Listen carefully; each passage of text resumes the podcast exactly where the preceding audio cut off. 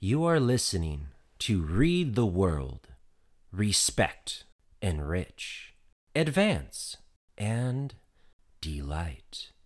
Hosted by Taoyuan ETRC. The book we are reading today is King Leonard's Teddy.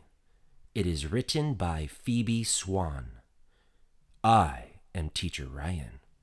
And I am Maggie. We will be guiding you through the reading today.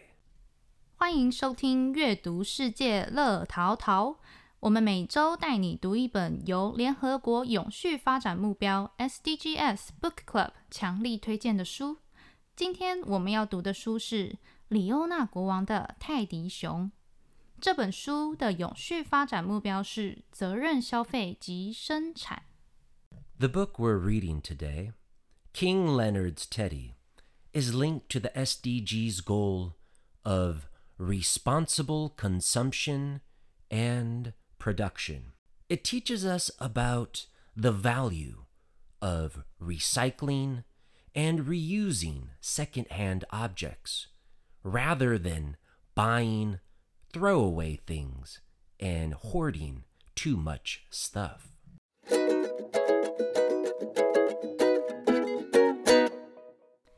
在我们开始介绍这本书前，我们先请外师来自我介绍一下。Teacher Ryan, tell us about yourself first. Well, Maggie, I'm a simple California man. I have a lot of hobbies. I love to read books of all different kinds. I love animals. I love nature. And I also am passionate about the sport of jujitsu. Oh, what is jujitsu? Jiu-jitsu is a Japanese martial art where we learn to choke people and break their arms and legs. But we don't do that usually, but if we have to, we know how. Wait, wait, wait. You said you know how to break someone's arms? That's right, Maggie. Want me to show you? No, thank you. I don't want my arms broken. Anyway, let's continue to our book today King Leonard's Teddy, shall we?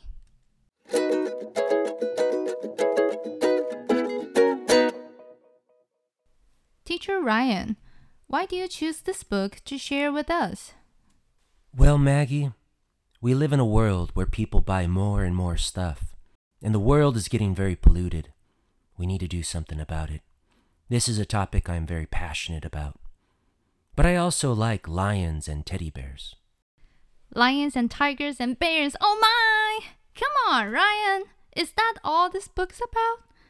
There must be more. Well, Maggie, there's a lot more. King Leonard's teddy is about a big, rich, fat lion living in a castle who buys too much stuff, and he has to learn a painful lesson when his teddy bear breaks, and he becomes a responsible consumer. If you were rich like King Leonard, would you live in a castle and buy lots and lots of stuff? To answer the question, you are welcome to visit ETRC Facebook page and share your thoughts or ideas with us.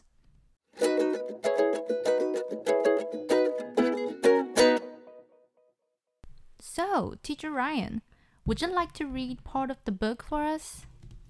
Sure, Maggie. This is from page seven. King Leonard lived quite happily, buying more and more and more stuff, until one night a terrible sound was heard.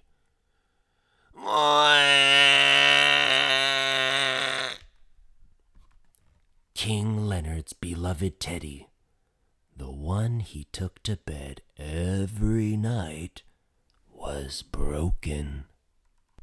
Page 19 to 21. King Leonard got straight to work, learning how to sew. It took a few tries, and lots and lots of mistakes before he got it right.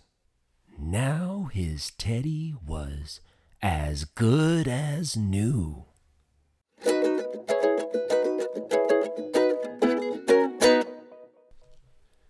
So, Maggie, what do you think we can learn from this? I think King Leonard's really love his teddy, and he tries so hard to fix it. I think it's a great attitude that we all should learn from him. And Ryan, how about you? How about me?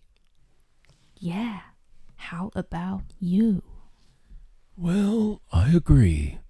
If you love someone or something and you break it or you hurt someone, you need to fix it. And King Leonard didn't know how to do that. But he didn't let mistakes stop him. His love was too strong, and he finally succeeded. King Leonard followed his love and overcame the difficulty. I think it's beautiful.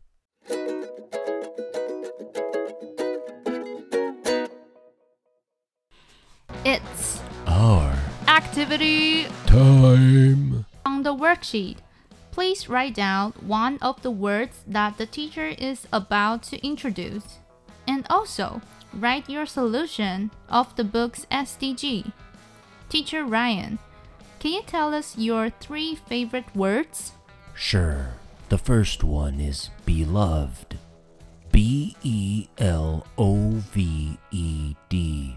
Beloved, 心爱的. The second one is second hand. S E C O N D hyphen H A N D. Second hand, 二手的.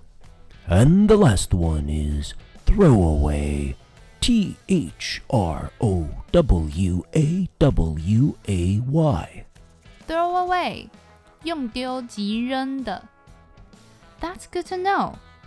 Can you make a sentence with one of your favorite words? I'd be happy to, but I'll let you choose the word. How about beloved? Okay, Maggie. Even though I practice jujitsu, I promise I will not break one of your beloved arms. Thanks.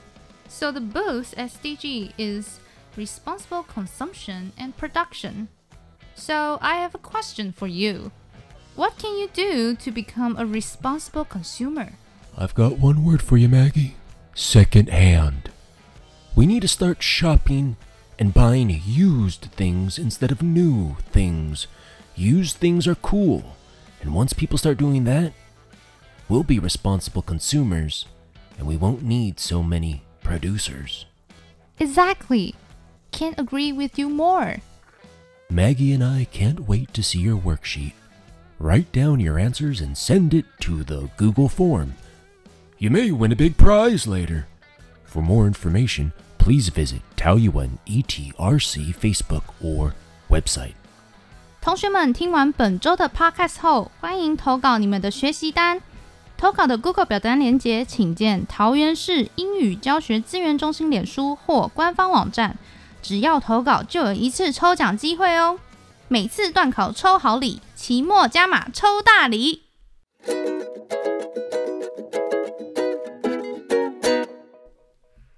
Thank you so much for reading with us today. We love sharing the magic world of books with you. The book we share in this episode is King Leonard's Teddy by Phoebe Swan. Now it's your turn to read and discover the fun of reading. We'll be back next week with a new story connected to our SDGs goals. I am Teacher Ryan. And I am Maggie. Happy reading. See you next week. Goodbye.